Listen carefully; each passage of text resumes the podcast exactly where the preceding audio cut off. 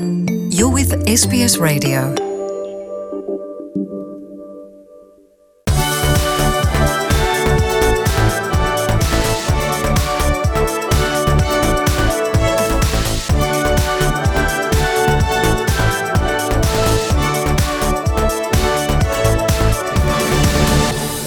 Europa Voice, euh, épisode numéro 6. Et quoi d'autre euh, au sujet, au menu cette semaine que le Brexit? Quelle semaine avons-nous euh, eu sur euh, la scène européenne pour nous accompagner et essayer de décrypter un petit peu tout ce qui s'est passé? Ça va être compliqué, mais on va essayer. En tout cas, c'est Nathanaël Blog. Bonjour Nathanaël. Bonjour Christophe.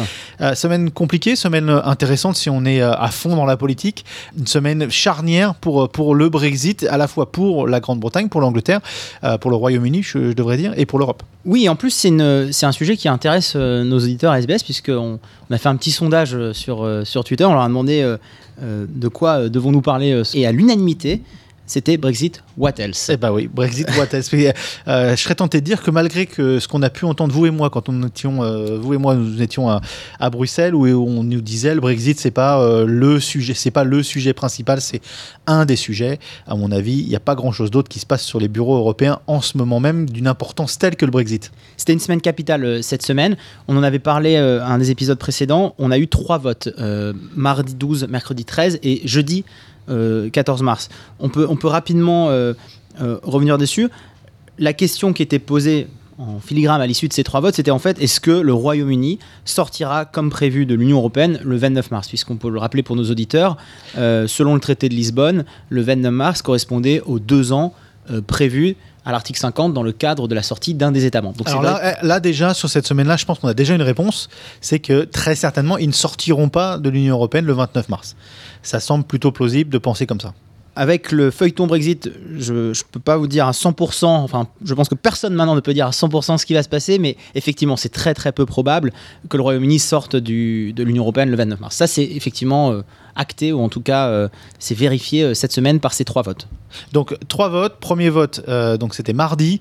Theresa May, la première ministre, mettait son, son deal, son plan de deal, donc son plan de, de, résolution de ce divorce avec l'Europe sur la table devant les députés.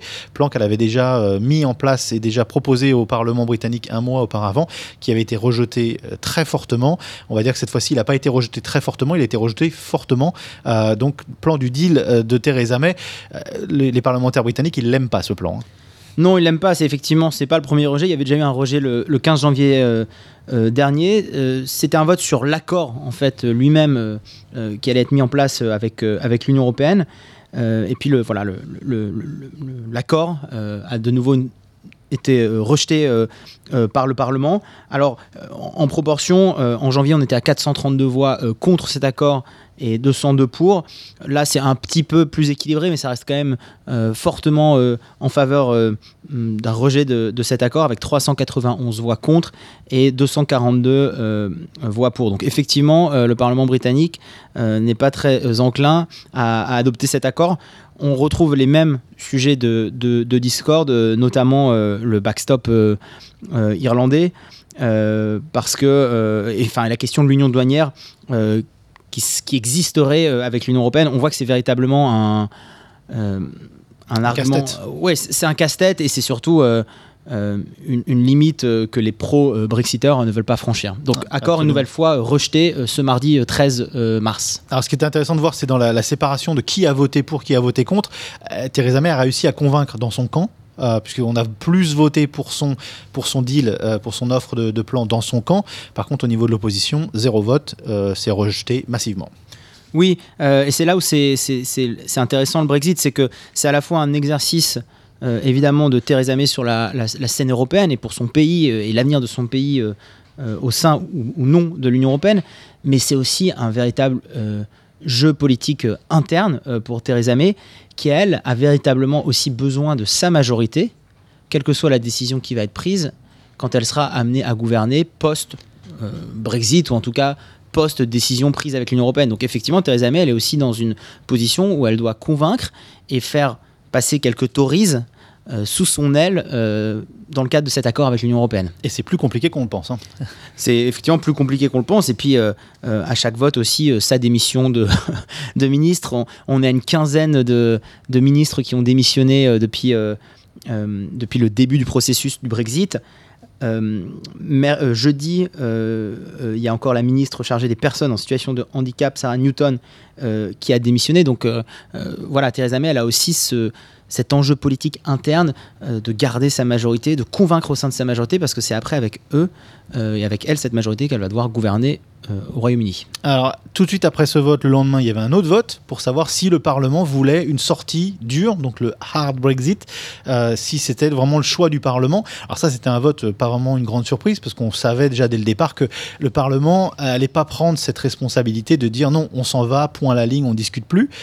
donc ça, c'était plutôt une, lettre comme une lettre à la poste, en fait, globalement. Elle, savait, elle savait que ça allait être ça. Parmi les trois jours de vote, euh, si je puis dire, c'est un petit peu le, c'était le vote facile, quoi.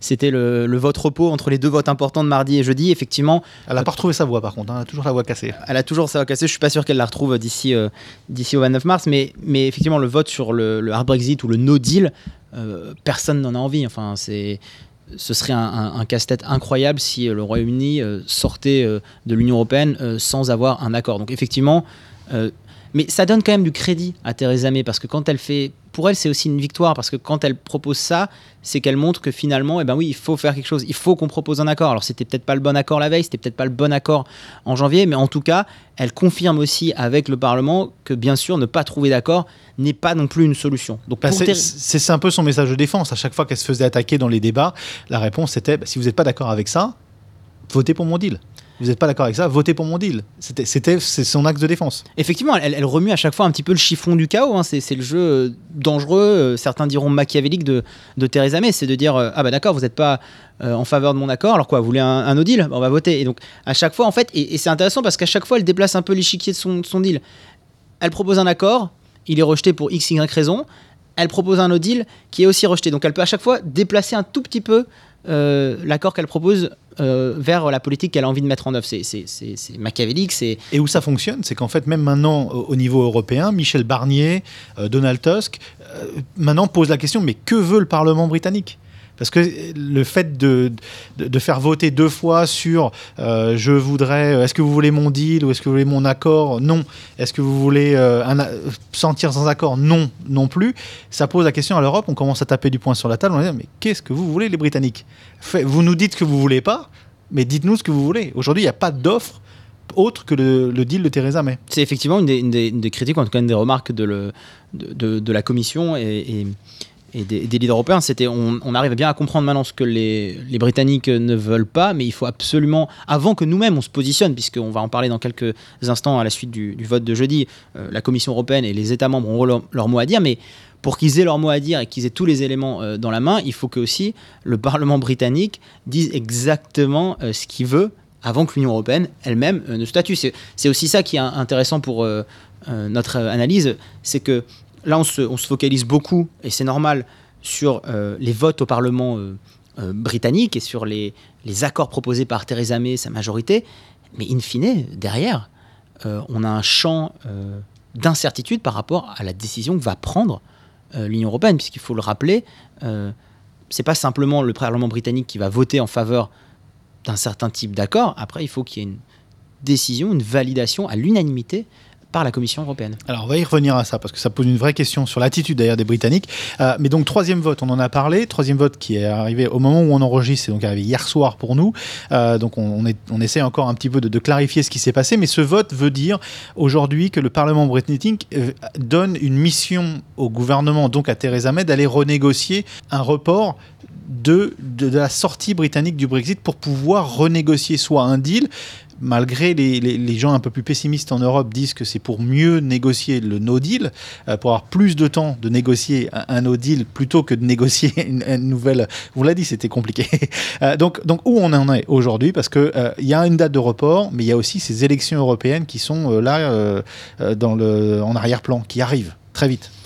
On, on, va donc répéter. Donc mardi, rejet du vote sur l'accord en l'état. Mercredi, rejet du no deal et jeudi, en fait, le Parlement euh, britannique a sollicité un report du Brexit euh, au 30 juin. Donc, le 30 juin, on en avait parlé déjà dans, dans un épisode euh, précédent, ça permet aussi aux Britanniques de ne pas envoyer de contingent de députés au Parlement européen. Donc là, en fait, ce qui va se passer, c'est que il y a cette décision, en tout cas ce, cette sollicitation de report de la date du Brexit. Donc on s'éloigne, c'est ce qu'on disait en début d'émission, c'est-à-dire qu'on s'éloigne normalement de cette date du 29 mars, deux ans post euh, début du processus selon euh, l'article 50 du traité de Lisbonne. Maintenant, ce qui va se passer, c'est qu'il faut se projeter semaine prochaine. Semaine prochaine, il y a trois euh, échéances. Il y a le 21 et le 22 mars, le Conseil européen, où là, la Commission européenne va devoir statuer et donner son avis avec l'unanimité requise pour les États membres. Mais pour que, encore une fois, pour qu'ils donnent leur avis, d'ici au 20 mars, donc la veille de ce Conseil européen, il faut que Theresa May propose un nouvel accord accepté par le Parlement, accord qui a déjà été rejeté. Voilà, qu'est-ce qu'elle va faire? Elle repropose son propre no deal sans le changer, en remettant les, en mettant les parlementaires devant le fait accompli de dire, en gros, c'est blanc ou c'est noir, c'est ça ou c'est rien. Exactement. À chaque fois, ça permet à Theresa May de grappiller un petit peu. Et puis là, euh, la semaine prochaine, alors bon, j'avoue que ça fait des mois qu'on dit à chaque fois on est au pied du mur. Là, j'ai envie de dire, bon, la semaine prochaine, on est vraiment au pied du mur. Je ne suis pas garanti 100% qu'il n'y ait pas encore un mur plus loin, mais en tout cas, ce, qui va se passer, c'est qu'elle va dire au Parlement britannique, hein, je, suppose, il faut qu'on présente un accord avant le Conseil européen pour que, effectivement, après, on ait jusqu'au 30 juin pour organiser notre sortie de l'Union européenne et un Brexit selon euh, nos accords, etc. Donc elle va mettre la pression sur son propre Parlement pour avoir un accord qu'elle présentera le lendemain. Mais même, c'est incroyable, même en termes de délai, comme c'est serré. C'est-à-dire que euh, là, on enregistre le 15 mars. Theresa May, elle a 5 jours pour reproposer cet accord.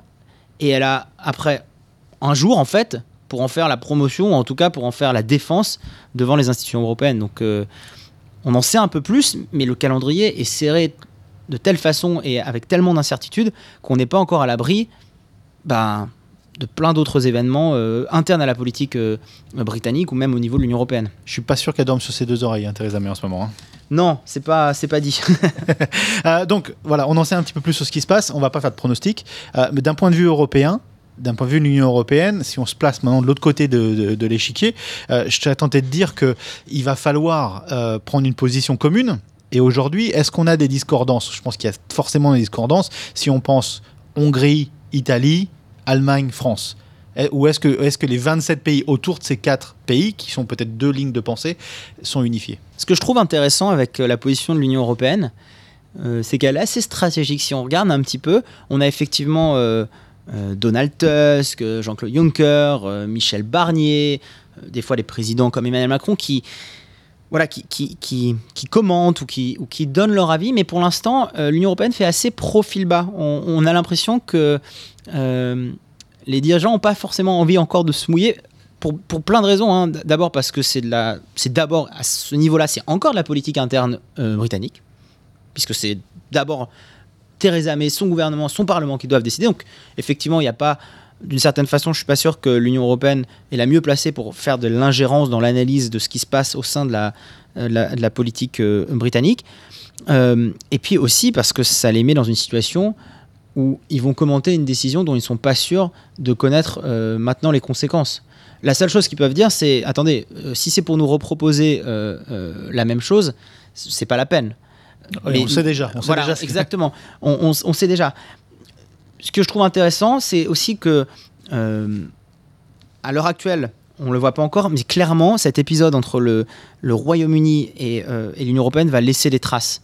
Euh, ah, vous croyez Non, mais oui, mais, mais, mais c'est intéressant parce que pour l'instant, on justement au niveau des, des, relations politiques, on est encore assez, j'allais dire, c'est timoré encore. C'est vraiment pour l'instant des voilà des des, des, phrases, des, des, décisions de en tout cas des commentaires de principe très politiques. C'est-à-dire qu'on est, on, si on va, à mon avis, dans les prochains mois, on va avoir des, euh, des mouvements euh, politiques ou en tout cas des, des conséquences au niveau des relations entre euh, le Royaume-Uni et l'Europe qui vont être beaucoup plus importantes. Ça va laisser des traces évidemment en politique interne au Royaume-Uni. D'abord dans le rapport de force politique. Ça c'est évident que ça va, ça va laisser des traces. Entre le Royaume-Uni, enfin entre les décisionnaires politiques et, et les citoyens. parce que clairement, quand par exemple Corbyn, on n'a pas encore parlé aujourd'hui, mais a proposé, alors là on n'est plus vraiment dans ce schéma-là, mais a proposé un second référendum, ça veut dire quoi? C'est-à-dire qu'on ne respecte pas la première volonté du peuple qui s'est déjà prononcé avec un référendum. Donc effectivement, enfin, quelle que soit, j'allais dire maintenant, l'issue de ce Brexit, Et puis ça met en avant l'impossibilité d'un Parlement qui est élu et représentatif du peuple de délivrer, de livrer la décision que le peuple a fait. Donc ça veut dire que d'un seul coup, ça met euh, en géopardie, entre guillemets, le, euh, bah, la validité d'un Parlement dans la représentation populaire. Tout de suite, je veux dire, si on prend lambda, les gens qui croient ou qui croient pas en la politique, ça fait couler de l'eau sur les ponts euh, de, tous les, de tous les gens qui bah, en ont globalement marre de la politique. Et puis on a déjà un précédent avec le traité constitutionnel où on avait déjà aussi cette défiance euh, incroyable euh, post-traité constitutionnel où on, avait l'impression qu'on n'avait pas forcément respecté euh, euh, la, décision issue du référendum. Donc effectivement, ça va laisser des traces. Ça laisser des traces entre euh, euh, l'Union européenne et le, et le Royaume-Uni parce que comment est-ce qu'après on va repartir? Je veux dire, quelle que soit maintenant la décision qui va être prise, comment est-ce qu'on va repartir? Si l'Union, le cas euh, extrême, en fait, le Royaume-Uni reste euh, dans l'Union européenne, je sais pas, il y a un autre référendum ou euh, il y a un autre processus qui fait forcément ça va, ça va laisser des traces et puis il y a déjà des conséquences très euh, euh, pratiques et très business. Il y a euh, plein d'actifs qui ont été rapatriés du Royaume-Uni vers le continent, des sièges de boîtes ou de filiales de boîtes étrangères qui sont actuellement à Londres, bah, qui se redéplacent, se redéploient en France, aux Pays-Bas, à Bruxelles. Vous avez des institutions même européennes qui doivent déplacer leur staff. Donc forcément, ça va aussi laisser des, des traces et ça a déjà commencé en termes business entre le Royaume-Uni et, et l'Union européenne. Par contre, ce qui est sûr, c'est que ça va être très dur pour les partis populistes au niveau européen de, bah, de pousser leur propre exit. Euh, si je pense que les Italiens veulent sortir de l'Europe ou le fameux Frexit, entre guillemets, euh, même si politiquement, euh, on pourrait se dire c'est possible, dans l'opinion publique, tout le monde pense, tout le monde voit bien que c'est quand même plus compliqué que ça, quand même. hein. Je Ça, va vais être faire- dur, ça va être dur à vendre, hein, quand même, ça. hein. Je vais vous faire une réponse de centriste. Euh, je trouve à la fois oui et non. Ça va être dur à vendre et je vous rejoins totalement euh, parce qu'on voit que c'est compliqué euh, à mettre en œuvre et, et ça n'encourage pas non plus les gens à soutenir justement des politiques qui voudraient mettre en œuvre une sortie euh, Frexit, euh, euh, je ne sais pas quel pays, Porxit, Italxit, Italxit, etc. Et en même temps, non, parce que ça montre aussi que d'une certaine façon, on se moque du peuple et on se moque de la décision souveraine, et vous en avez parlé il y a quelques instants, de ce que le peuple a décidé. Donc ça, va dépendre vraiment comment des partis euh, euh, populistes ou en tout cas euh, anti-européens après vont utiliser et remanier à leur sauce ce qui est en train de se passer au Royaume-Uni et, avec l'Union européenne. Et c'est ça qui est intéressant, c'est qu'en fait aujourd'hui on est les mains dans le cambouis de la politique britannique et de ce qui se passe entre le Royaume-Uni et, l'Union européenne, mais on va en avoir des conséquences bien plus larges au niveau euh, politique, diplomatique, euh, euh, business euh, dans les prochains mois, les prochaines années. Eh ben, il va falloir sauver ces podcasts pour les réécouter un peu plus tard pour euh, comprendre le fil euh, de ce qui a pu se passer au niveau du Brexit, je pense. Oui, exactement. On va, on va, on va, on va voir. Déjà, on a cette échéance la semaine prochaine qui va nous permettre de voir un peu plus clair par rapport à cet accord ou pas. Mais effectivement, ça va être un beau cas d'école dans les, euh, dans les instituts de formation politique ou même les écoles de, de communication, de négociation, de, de faire des case studies euh, de, de cette situation de Brexit et de ces négociations entre euh, l'Union européenne et, et le Royaume-Uni. Et je trouve que c'est aussi un beau cas d'école après pour des projets fédéralistes. Parce que là, on parle de l'Union européenne, on parle à nos auditeurs. Il n'y a pas d'équivalent de projet fédéraliste comme ça dans le monde.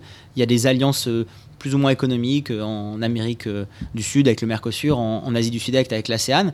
Et ben, ça va aussi euh, poser beaucoup de questions dans le cadre de la formation, en tout cas du projet d'autres formations fédéralistes comme euh, l'est l'Union européenne. Je ne- Absolument. Je me prononce pas, je dis pas que c'est bien, je que pas bien, mais voilà, ça, ça va mettre, euh, ça va poser des questions. Allez, on n'a pas de solution sur le Brexit, on va s'arrêter là. Affaire à suivre. Merci Nathanaël. Merci beaucoup, Christophe.